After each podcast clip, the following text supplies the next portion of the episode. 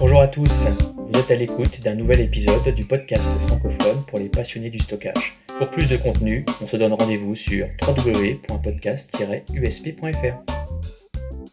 Bonjour tout le monde et bienvenue pour ce nouvel épisode de votre podcast préféré. Je suis Johan Castillo, votre hôte et votre humble serviteur pour les 45 prochaines minutes. Alors je vous le dis à chaque fois, à chaque épisode, c'est challenging, euh, mais si vous le savez, on, aime les défis sur ce podcast, donc euh, une fois de plus, on va essayer de, de le relever. Avec moi cette semaine, des intervenants de qualité, toujours aussi passionnés bien entendu dans leur domaine respectif. On a le plaisir aujourd'hui d'accueillir Christophe Absalon, qui est système ingénieur pour la partie Europe du Sud chez IQ. Bonjour Christophe. Bonjour. Michael Arroas, qui est directeur pre-sales pour la partie IMIA euh, pour On Backup. Bonjour Michael. Bonjour Johan. Et enfin, Stéphane Berthaud pour sa seconde participation. C'est un plaisir également de l'avoir, qui est directeur technique pour la partie France et Afrique chez Vim. Salut Stéphane. Bonjour Johan. Et bien entendu, comme pour chaque semaine et toujours avec un grand plaisir, mon camarade de jeu pour ce podcast, Philippe Nicolas, qui est analyste chez Codelago Research et basé à San Francisco et qui, pour notre plus grand plaisir, observe le marché du stockage depuis maintenant presque trois décennies. Salut Philippe. Oui, bonjour Johan, bonjour messieurs. Alors, Aujourd'hui, on va, on va parler d'un sujet qui est, euh, qui est d'actualité, mais euh, je trouve qu'on ne parle pas assez, en tout cas qui n'est pas sur le, devant de la scène, qui est la protection des données des applications SaaS, en mode SaaS. C'est vrai qu'aujourd'hui, on le voit, on le sait depuis quelques années, le monde est cloud, ou tout au moins hybride. Ça, ça dépend les points de vue, mais en tout cas, on, a, on ne peut pas s'en passer. On est obligé euh, d'avoir un pied dedans, d'y réfléchir, de, comprendre. Et, et, ces fameuses applications qui sont en mode SaaS, elles sont, euh, elles sont désormais, elles sont reconnues, elles sont robustes, elles sont très largement utilisées.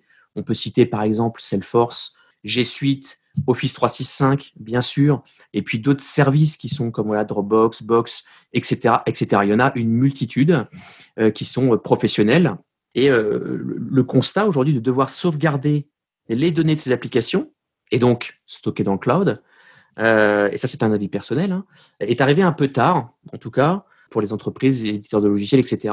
Et c'est vrai qu'on se rend compte que finalement, et on va en reparler, hein, euh, énormément de ces applications-là ne proposent pas de backup en natif, ou alors de façon un petit peu, euh, façon pas optimisée, dirons-nous. Euh, alors peut-être que nos intervenants me, donneront, me donneront tort, on, va voir, et on va voir également l'intérêt en 2020 où on en est aujourd'hui, l'intérêt d'avoir des solutions annexes tierces pour sauvegarder et gérer ces applications SaaS. Et donc en 2020, comme je le disais, où est-ce qu'on en est aujourd'hui? Est-il possible de tout sauvegarder dans le monde SaaS? Et comment ça se passe? Quelles sont les garanties? Voilà, c'est autant de questions euh, euh, qu'on va essayer de répondre aujourd'hui et euh, auxquelles on va essayer de rentrer un peu plus dans le détail avec les intervenants du jour qui, je l'espère, pourront répondre beaucoup mieux que moi. Première question, question traditionnelle du podcast, pour poser les discussions tous ensemble et qu'on soit bien en face du sujet. J'aimerais parler vision et enjeu. Euh, messieurs, puis on va peut-être commencer avec toi Stéphane.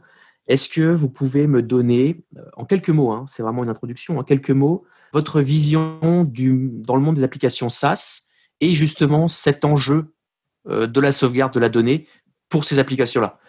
Et je préciserai, on parle vraiment de la protection des applications SaaS et non pas d'une offre de backup que l'on pourrait mettre en mode SaaS. Voilà, c'est une petite notion qui est importante, une petite différence. Vision, enjeu, deux mots-clés. Stéphane, euh, c'est à toi. Merci, Johan. Effectivement, je pense double enjeu, je vais, je vais dire pourquoi.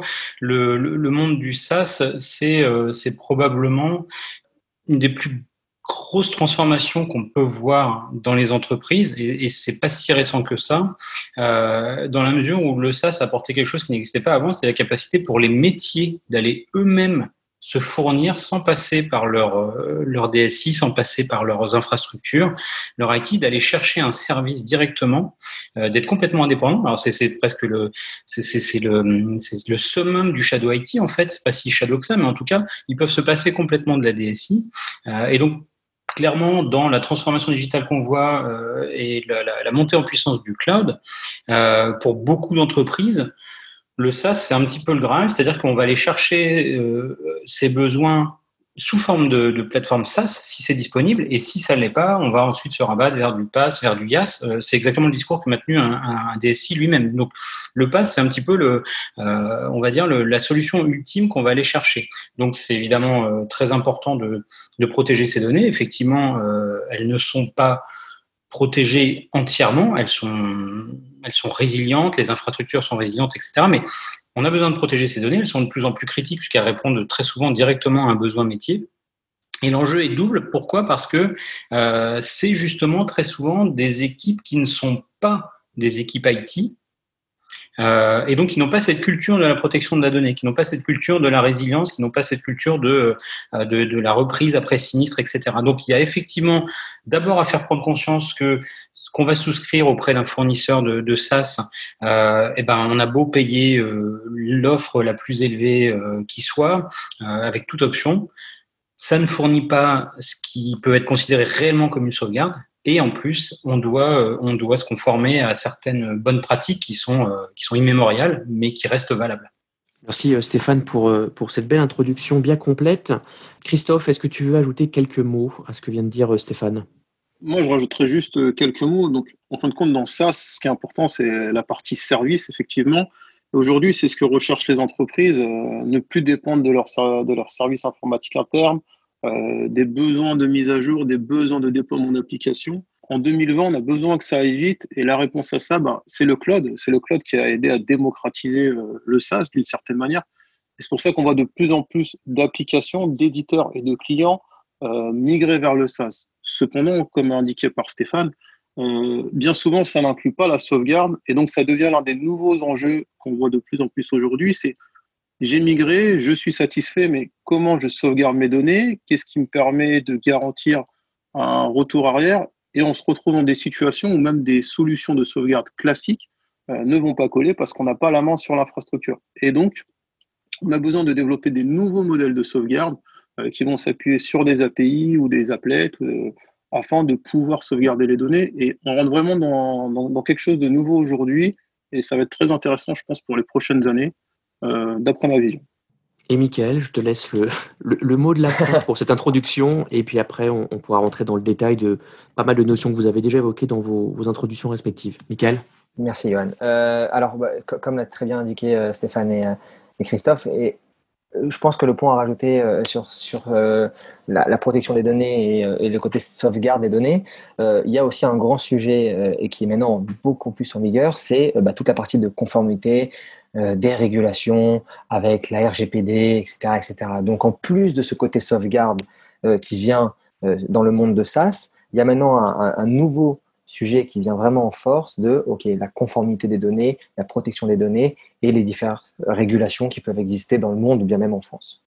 Merci messieurs. Je voulais qu'on rentre un peu dans le détail, mais juste avant, moi je reste, je reste très surpris. On a parlé avec Johan et c'est vrai que on connaît le marché, euh, on va dire, de la protection assez classique. On voit une adoption forte euh, des services SaaS.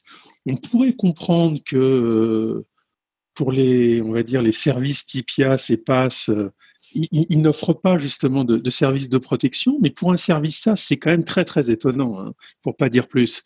Euh, et puis visiblement, ça ne gêne pas l'adoption, c'est-à-dire que les entreprises finalement adoptent euh, des services assez structurants et assez critiques, hein, que ce soit Salesforce ou d'autres choses, remplacent des, des offres bureautiques on-prem par des, des offres dans le cloud, et finalement on s'aperçoit que il euh, n'y a pas de service de protection associé et que les utilisateurs s'appuient sur un service sans avoir euh, euh, une protection au moins d'un même niveau, hein, ce qui explique la création de certaines entreprises. quel est votre point de vue, notamment toi, Michael, parce que je crois que tu interviens sur une des applications notamment critiques avec Salesforce. Exact. alors effectivement, en fait, je, pense que on peut faire un peu une analogie avec un immeuble, par exemple, avec une copropriété où les services vont être partagés de cette copropriété, donc en l'occurrence l'ascenseur, le, ménage, etc., etc. Mais après, chaque appartement va être individuel et toutes les choses qui seront dans votre propre appartement, bah, vous en avez la propre responsabilité. Alors, c'est intéressant et je pense que ça vient aussi du fait que les gens dans leur, euh, dans la façon de penser vont se dire si c'est du cloud, ça veut dire que c'est protégé. Parce que je ne suis pas responsable de l'infrastructure, donc indirectement, bah, ça doit être forcément la responsabilité de mon fournisseur, euh, de mon application SaaS. Or, ce n'est pas le cas. Alors d'ailleurs, récemment, il y a Salesforce qui a euh, enlevé une de ses solutions de récupération de données parce que la protection et le backup des données, c'est une chose, mais surtout sur de l'application SaaS, la grande complexité, ça va être la partie de restauration. Alors je, je suppose qu'on va en parler dans, dans ce podcast, mais mm. c'est vraiment le grand axe, entre guillemets, et la complexité. Donc de plus en plus, les personnes euh, sont au courant de ça. Et d'ailleurs, bah, contactent Salesforce en disant bah, écoutez, moi, je pensais vraiment avoir une, une sauvegarde, etc. Et Salesforce dire non, moi, je fournis la plateforme, je fournis les applications avec trois releases dans l'année euh, pour vous faire avec les, meilleurs serveurs pour vous euh, permettre une, disponibilité d'application tout le temps exceptionnelle entre guillemets. Par contre, ce que vous y mettez, ça vous appartient et c'est votre responsabilité de le protéger.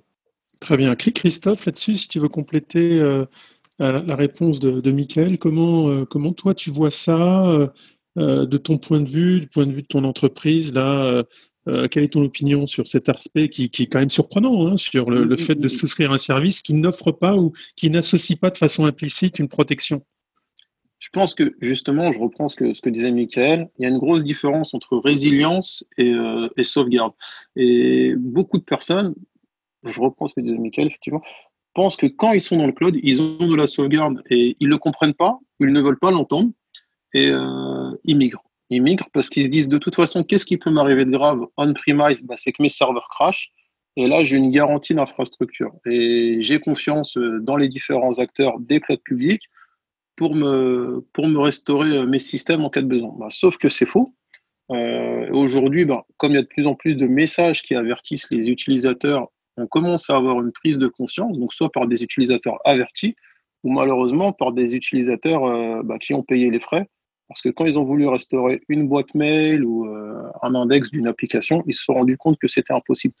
Ensuite, on peut se demander si c'est pas un peu volontaire aussi euh, des fournisseurs d'applications SaaS de ne pas inclure le backup. Parce que le backup a un coût. Et est-ce qu'on est prêt à proposer ce coût et oui ou non? Donc aujourd'hui, le fournisseur d'une application, il se dit, moi, je donne l'application, je vous donne un service, mais je ne suis pas l'assurance de l'application. Un peu comme quand vous achetez une voiture.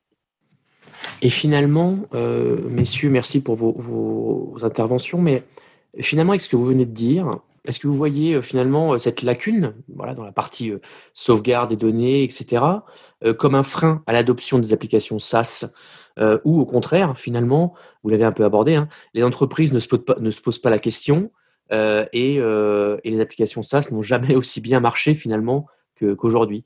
Là-dessus, Stéphane, toi, tu, en penses quoi?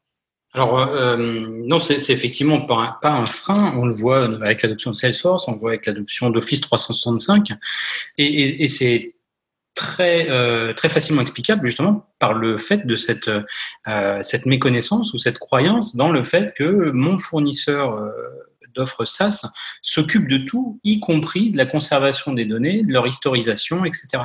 Donc, il n'y a pas de frein parce que on ne voit pas l'obstacle. En fait. Euh, donc euh, c'est absolument euh, pas pris en compte. J'ai eu une discussion avec un client il y, a, il, y a, une douzaine de mois qui me jurait ses grands dieux que lui ne pouvait pas être concerné par la sauvegarde parce qu'il avait signé un contrat spécifique, la souscription la plus élevée, que j'avais beau lui donner tous les exemples et toutes les explications, il n'en démordait pas. Il avait signé un contrat et donc c'était certain, il était certain que ces données étaient protégées, qu'il n'avait pas à s'en occuper. Donc c'était c'est assez euh, assez troublant parce que euh, parce que par ailleurs ce sont des données euh, souvent vitales de l'entreprise et c'est très difficile de faire prendre conscience. La, raison pour laquelle peut-être aussi les, les, offreurs de, de SaaS mettent de côté la partie backup, c'est que ils seraient obligés de, de, de de sortir un petit peu de leur zone de confort dans la mesure où il y a une, une règle qu'on aime bien mettre en avant euh, qui n'a pas été inventée par Vim, hein, qui est la règle du 3 2 1 qui consiste à toujours avoir trois exemplaires de ces données, deux de secours, qui soient sur des médias différents des médias différents, ça peut être des différents clouds, hein, mais en tout cas que tout ne repose pas sur la même technologie, le même, euh, le même euh, container de stockage, etc. Pour que, en cas de défaillance de, de, de la technologie primaire, on ait une copie qui soit, euh, qui soit euh, autre, pas dépendante. Et, et ça, effectivement, euh, bah, c'est très compliqué pour une plateforme SaaS parce que ça oblige automatiquement à euh, aborder et à proposer quelque chose qui est en dehors de leur propre, propre plateforme. Merci, merci Stéphane. Et je voulais prolonger ma question sur les grandes, enfin là où les grandes différences finalement sur les méthodes de backup et de restauration des applications on-premise et en mode SaaS. Aujourd'hui, est-ce qu'il y a des, différences notables finalement sur la manière de faire, la manière de l'implémenter, ou au final on se retrouve avec exactement des copies conformes des infrastructures de backup, que ce soit pour des applications SaaS ou pour du on-premise? Michael, là-dessus, tu as une réponse? Alors, euh, je vais parler de, de, ce que je connais, hein, c'est-à-dire en l'occurrence les applications okay. SaaS, parce qu'on ne fait pas de, de, de backup d'on-prem.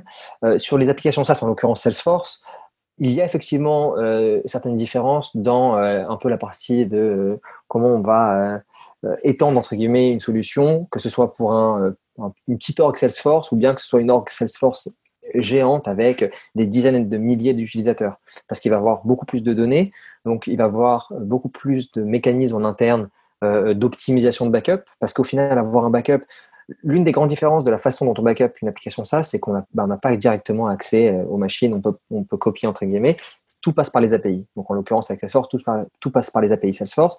Il va falloir utiliser les bonnes API de façon intelligente d'optimiser au maximum, d'utiliser un système de parallélisation, si je puis dire, pour vraiment optimiser. Parce qu'avoir un backup, c'est bien, mais si on ne peut pas backuper dans un, dans un temps, on va dire, euh, qui sera défini par le, client, alors à ce moment-là, on perd tout l'intérêt d'avoir un backup. Si ça prend trois semaines de backuper une org, euh, on en perd toute la, tout l'intérêt. Et sur la partie restore, alors encore une fois, là, je parle de Salesforce euh, que je connais assez, euh, c'est vraiment très complexe de restaurer dans Salesforce, de maintenir toutes les relations entre les entités. Et là, encore une fois, c'est là où on voit vraiment la différence entre les différents acteurs de backup d'applications SaaS, en Salesforce. C'est l'intelligence sur la partie restore, les différents mécanismes de, retry, si je puis dire, pour vraiment s'assurer euh, du, restore et de euh, maintenir toutes les relations euh, lors de ce restore. Merci, Mickaël. Je, reviens sur toi, Stéphane, que toi, effectivement, tu aujourd'hui, tu représentes une société qui est dans dans les deux mondes, hein, dans le monde SaaS et dans le monde on-premise. Qu'est-ce que tu vois comme grande différence, toi, justement? Enfin, Est-ce qu'il y en a déjà sur ces méthodes de backup, de restauration on-premise et mode SaaS? On va dire que sur les grands principes, euh, les règles d'or, elles sont relativement similaires. Hein. Euh, il faut avoir une copie de ces données qui soit indépendante, euh, disponible. Euh, donc là, on retrouve un petit peu les grands principes. Après, effectivement, dans la mise en œuvre, dans l'utilisation des différents euh, mécanismes, ça peut être très très différent. Euh, il y a des bons exemples à ça. C'est si on prend Office 365. le, le, plus connu, enfin l'un des éléments les plus connus d'Office 365, c'est Exchange Online. Euh, la méthode de sauvegarde d'Exchange Online, on peut l'utiliser aussi pour la déclinaison on-prem d'Exchange Online. Donc finalement, là, on voit qu'il n'y a pas de différence entre on-prem et, euh, la, partie qui se trouve dans le cloud. Et on a même euh, toute la mobilité, les passerelles pour sauvegarder les données à un endroit les restaurer dans l'autre. Donc ça, ça, ça, marche très bien. SharePoint Online, même principe.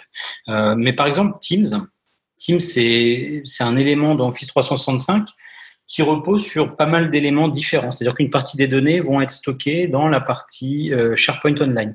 D'autres éléments vont se retrouver ailleurs. Et donc, jusqu'à il y a peu de temps, il était euh, pas réellement possible de sauvegarder Teams en tant que tel. On pouvait sauvegarder et restituer une partie des données, celles qui se trouvaient dans SharePoint notamment, euh, mais c'était vraiment pas d'un point de vue purement Teams. Et en fait, euh, là où je veux en venir, c'est que on est très souvent dépendant, et Michael le disait, de l'API aussi de la plateforme. Microsoft a fini par mettre à disposition une API qui permet de sauvegarder SharePoint, de sauvegarder Teams. Et en général, c'est des API qui permettent d'aller euh, figer une image des données à chaud sans interruption et pour pouvoir la, la copier ailleurs. Donc, en fonction des API qui sont mises à disposition par ces différents fournisseurs, on va être capable ou pas de sauvegarder facilement et de la même façon de restaurer facilement ou pas. Alors Stéphane, merci parce que tu nous fais bien une bonne transition là, avec euh, quelques détails techniques. Et on voulait justement rentrer sur cette partie-là.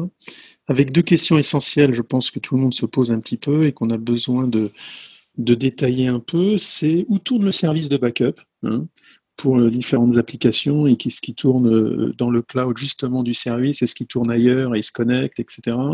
Et où sont justement euh, copiées euh, les données qu'on protège.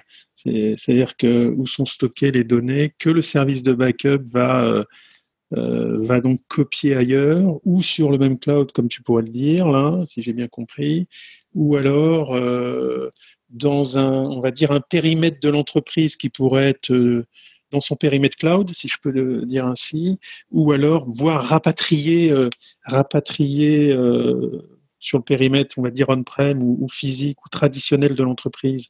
Quel là-dessus Est-ce que tu peux nous détailler un petit peu comment, par exemple, vous, vous faites? Et, et, je poserai la même question à Michael et Stéphane. Pour, pour notre application, on utilise AWS ou bien Azure. Et après, on a différentes régions. Euh, alors, bien évidemment, c'est en fonction des différentes régulations. Donc là, par exemple, on a des data centers euh, à Francfort, en Allemagne, euh, au UK, avec le Brexit, on a dû créer un data center aussi sur AWS à Londres.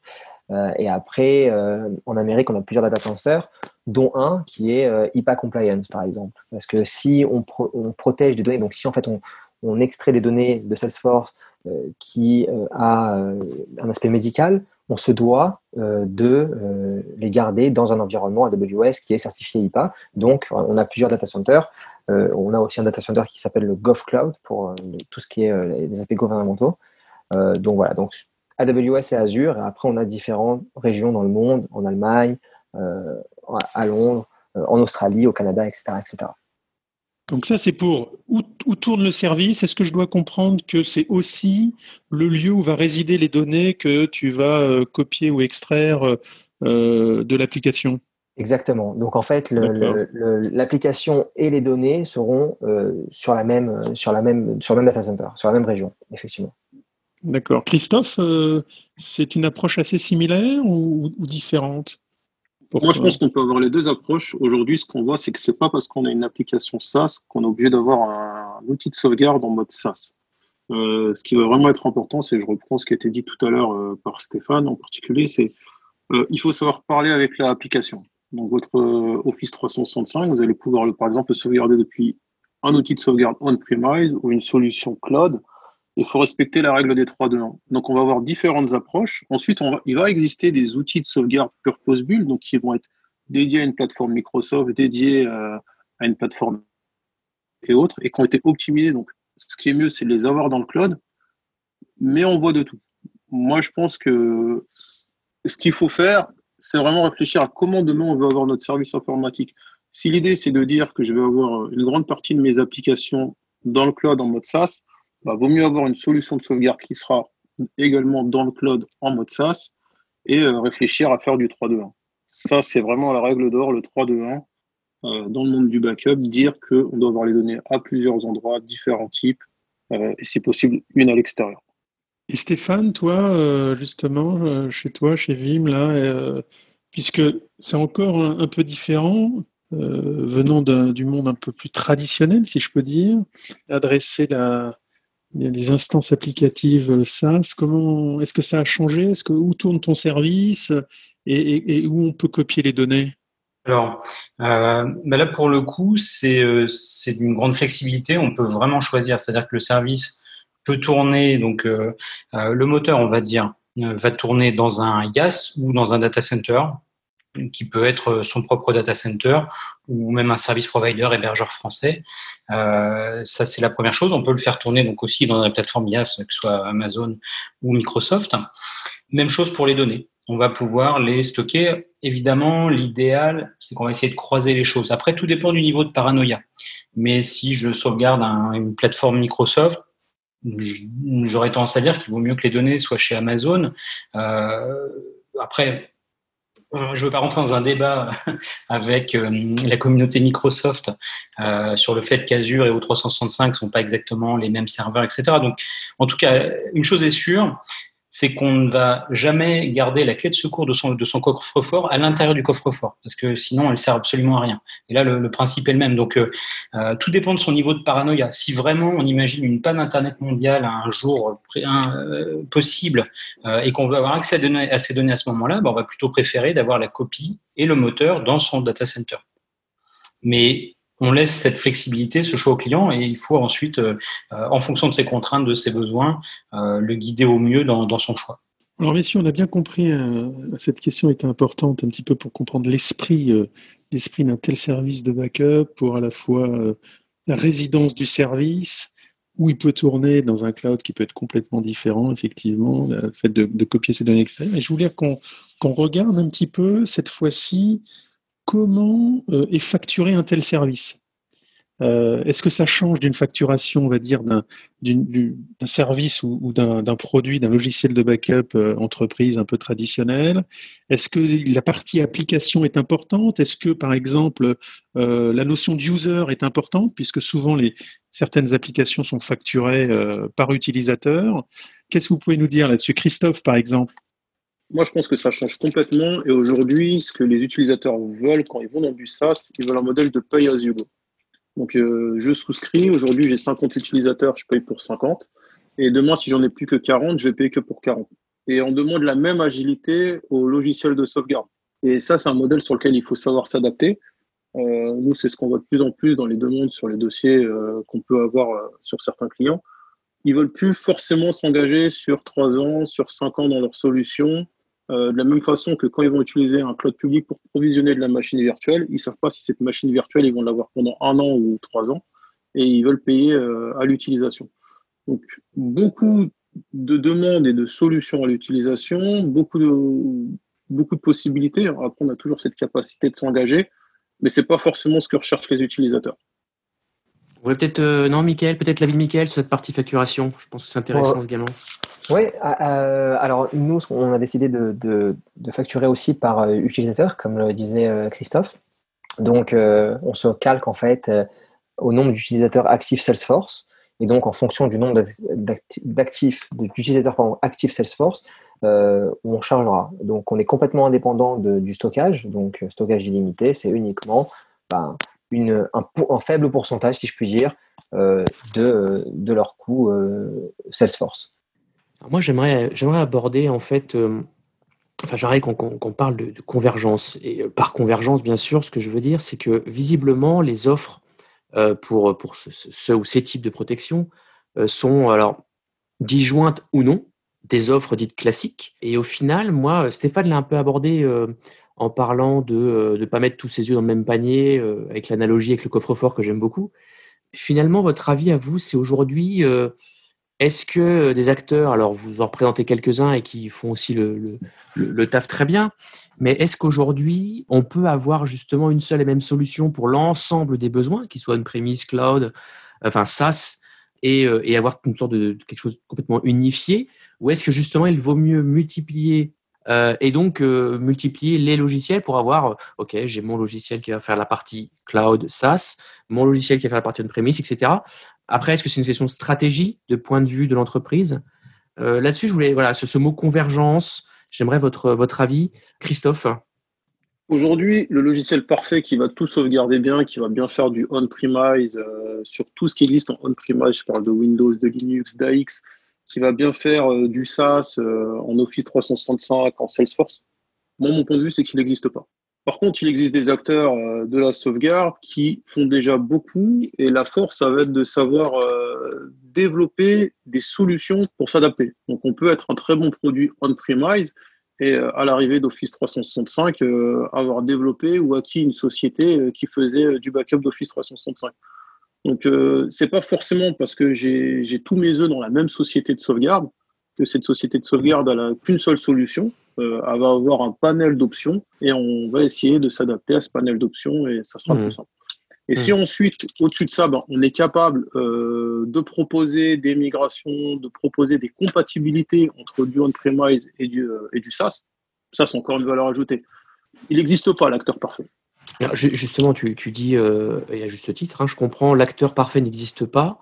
Michael, la, société avec laquelle tu travailles, c'est spécialisé, en tout cas à, certaines spécialisations pour les applications SaaS, notamment, notamment Salesforce, hein, si je ne me trompe pas. Aujourd'hui, enfin, quel est ton avis sur cette partie justement convergence? Et ce que vient d'expliquer Christophe à l'instant? Alors, je suis, assez d'accord avec euh, Christophe sur le fait que la, solution qui va tout sauvegarder n'existe pas. Je pense euh, euh, que c'est chaque application va venir avec ses propres complexités, aussi bien au niveau backup qu'au niveau restore. Et donc, il faut vraiment une, très très bonne expertise de la solution pour comprendre les différents mécanismes. Donc, je vais parler de Salesforce plus en tant que consultant dans mon ancien rôle qu'aujourd'hui, mais leur, leur infra, leur data model, leurs leur euh, règles un peu euh, de, validation, si je puis dire, est très complexe. Et donc, n'importe quel restaurant de, Salesforce va être compliqué.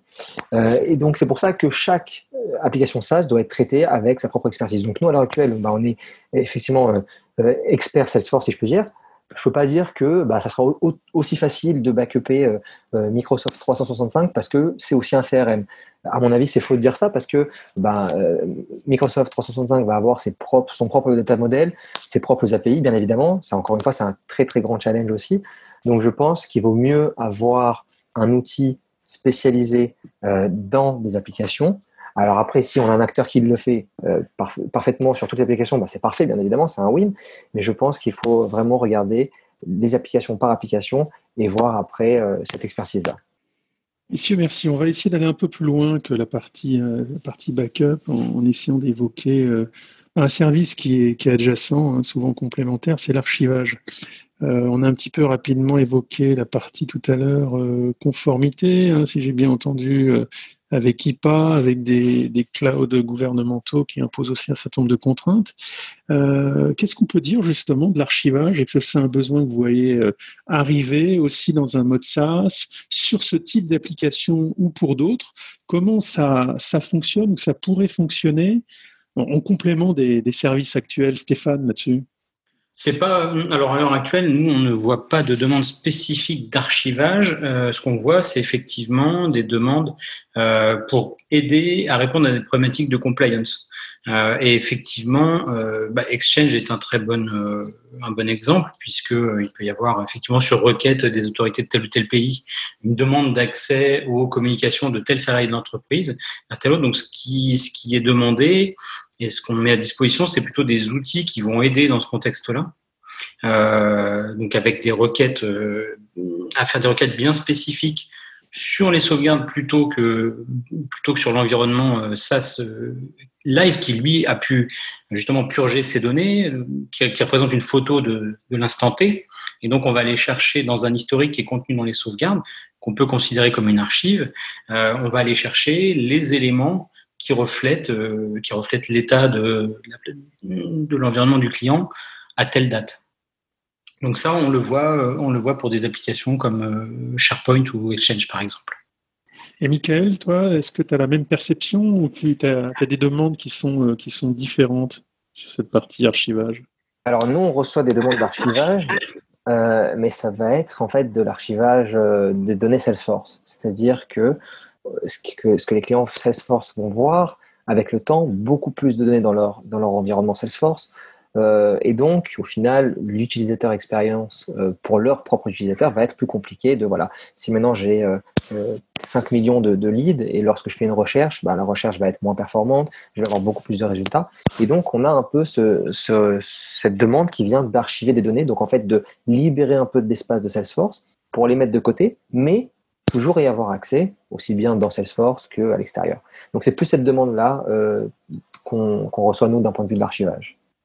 Et, euh, et, Christophe, toi, comment tu, tu, vois aussi cette demande? Est-ce que, euh, est que justement tu, tu, vois des projets apparaître là-dessus en complément euh, d'une offre de protection Je suis plutôt aligné avec ce que je viens d'entendre. Je dirais même qu'on on sent des différences par rapport aux environnements de Premise où euh, les utilisateurs demandent beaucoup la sauvegarde classique avec du backup euh, mensuel, du backup annuel, avec des durées de rétention assez longues. Et, mais quand ils basculent dans le cloud, on a l'impression que certaines normes disparaissent. Euh, on n'entend plus des demandes de, de, sauvegarde avec de la rétention sur 5 ans, 10 ans. C'est plus du tout les mêmes enjeux. C'est vraiment, je veux de la sauvegarde, je veux une garantie que je peux restaurer.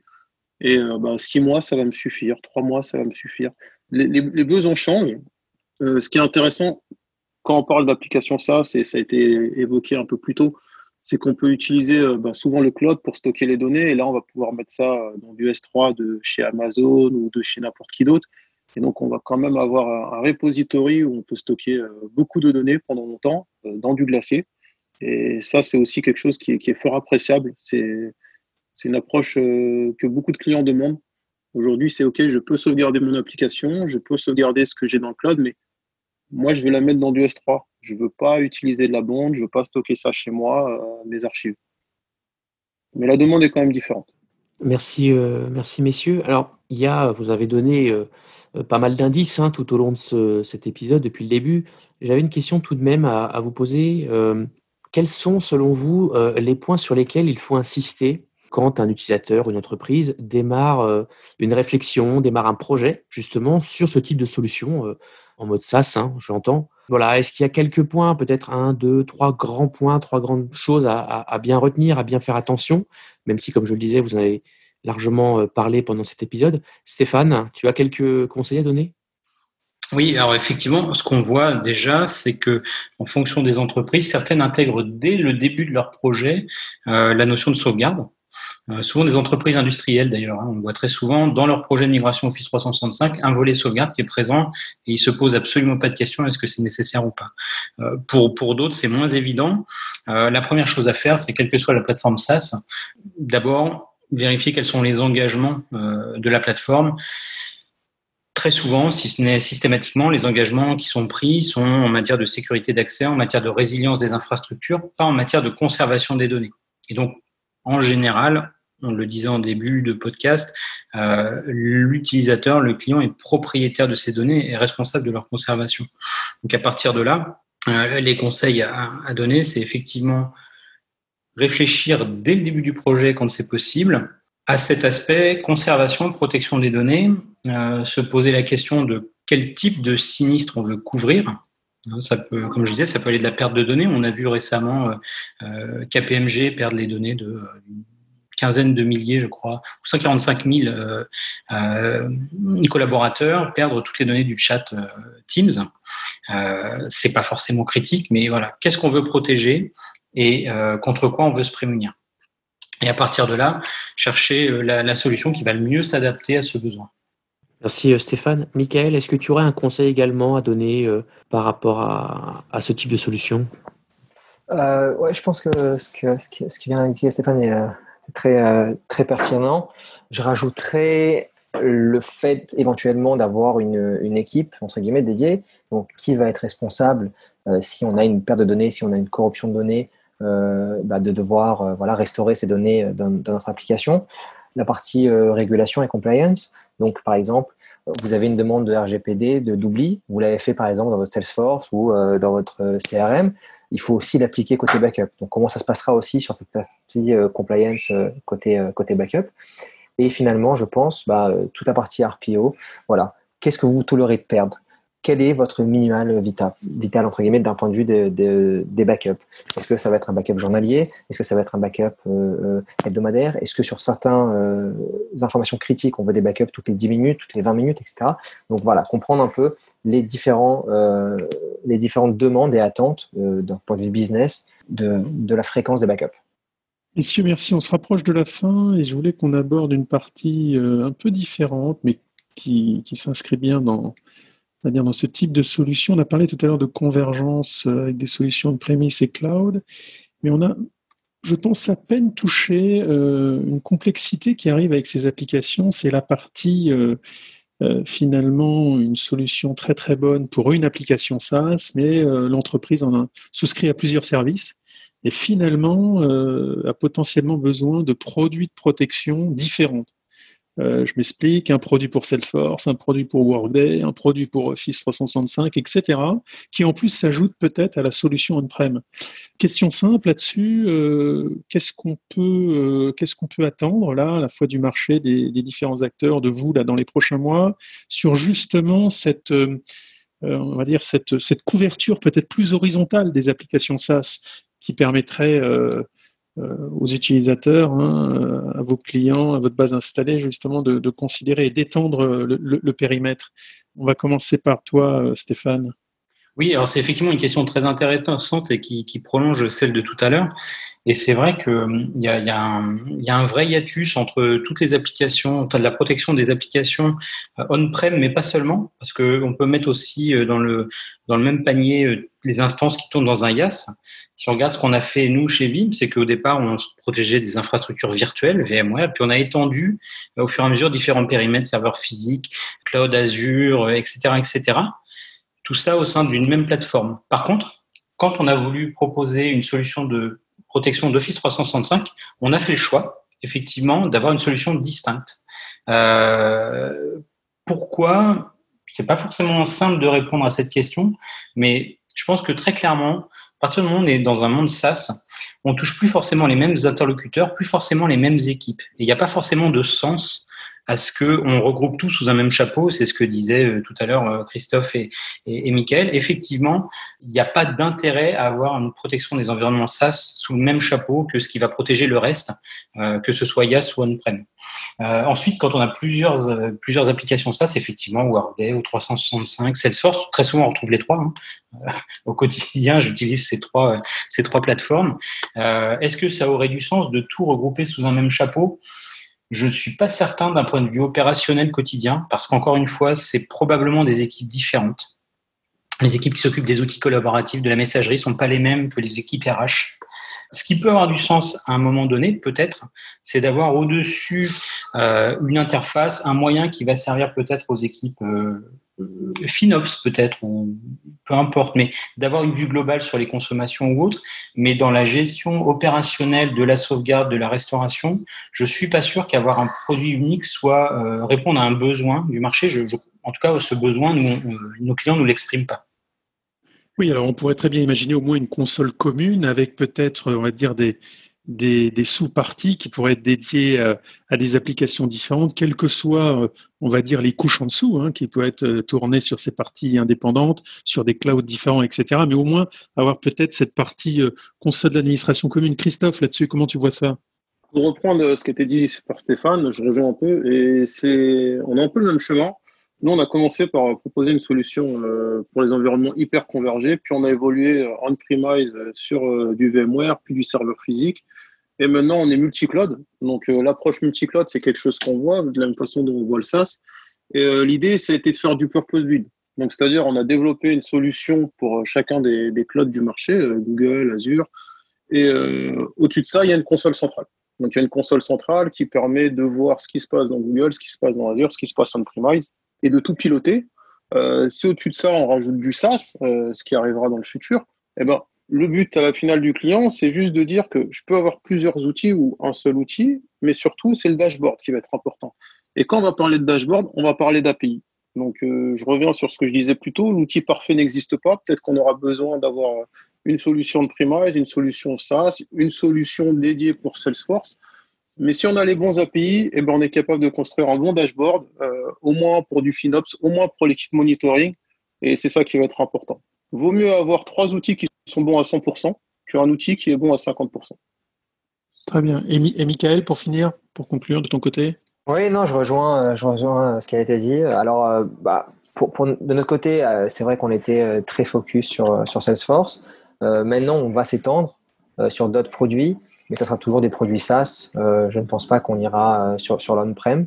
Et effectivement, c'est vrai que ce qui a été très important aussi pour nous, et ce qui est une demande qui, revient très très souvent, c'est quelles sont vos API et comment euh, je peux intégrer un peu vos différentes informations euh, sur un, dashboard centralisé.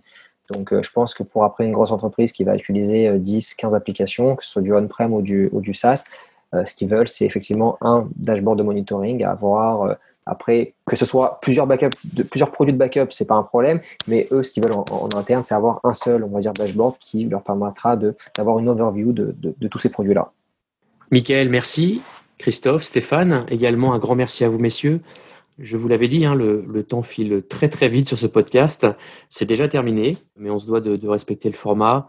Euh, même si on avait encore beaucoup de choses à, se dire, je pense, ce sera pourquoi pas une excuse pour euh, refaire un sujet plus précis avec vous, avec grand plaisir, dans un, prochain épisode. ce, sujet de la protection des applications SaaS, je l'ai dit en introduction, hein, c'est quelque chose qui est d'actualité, mais qui ne possède pas encore la visibilité qu'il mérite. Enfin, en tout cas, c'est ma vision. Hein.